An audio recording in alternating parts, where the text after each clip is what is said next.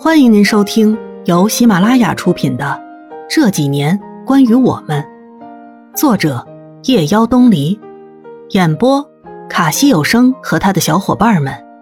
记得订阅、评论哦。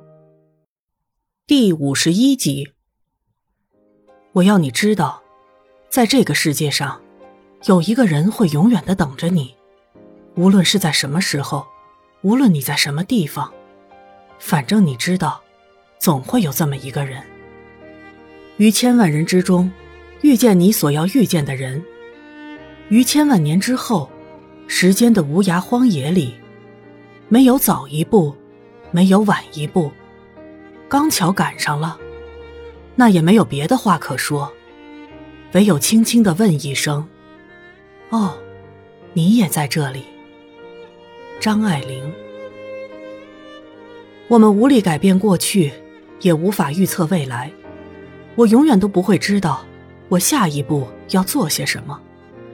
就像范柳原对白流苏说：“死生契阔，与子相悦，执子之手，与子偕老。”是一首最悲哀的诗。生与死与离别，都是大事，不由我们支配的。比起外界的力量，我们人的力量。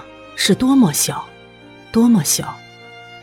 可是我们偏要说，我永远永远都和你在一起，我们一生一世都别离开。好像我们自己做得了主似的。我一直在努力，踏实的过日子。有些东西，既然无力改变，何不顺其自然？日子。好像回到了很多年以前。严欢跟沐风在小店里打闹，像小孩子，你逐我赶。所有小情侣爱做的事，在我们面前表现的淋漓尽致。这让我想到一句话：一个女子在恋爱的时候，好像与世隔绝般。一帆还时时过来，摘掉了眼镜，清清秀秀的。好像比以前瘦了点儿，话也多了点儿。我在想，如果从过去到现在，日子就这么平平静静的过去，没有聚散分离，没有远走，那么也许我们的生活也将单纯很多，也将快乐的多。燕子对小店真的很用心，不断的做出很多花样很好吃的蛋糕。燕子曾经说过。他的梦想，就是等赚到足够的钱，然后去旅游，走遍世界的角角落落。大家离梦想好像近了些。我在一边看着燕子忙碌，一边招呼客人，一边遐想。来来往往的客人，步履匆匆的行程，我忽然有种错觉，感觉我们的小店子就是一个供人栖息的驿站。忙碌的人们闲暇间停下来，放空了时间、空间，在这里得到一刻钟安稳的放松。这种感觉很好。喜欢夜，不知道从何时开始，已经几乎疯狂的状态。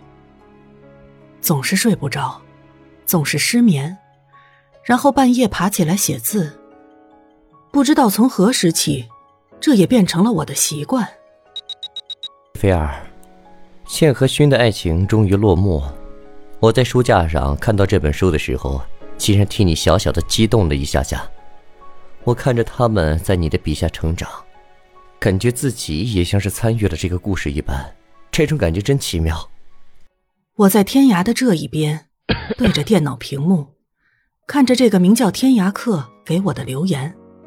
嘴角不禁开出了一朵小花，寂静微笑。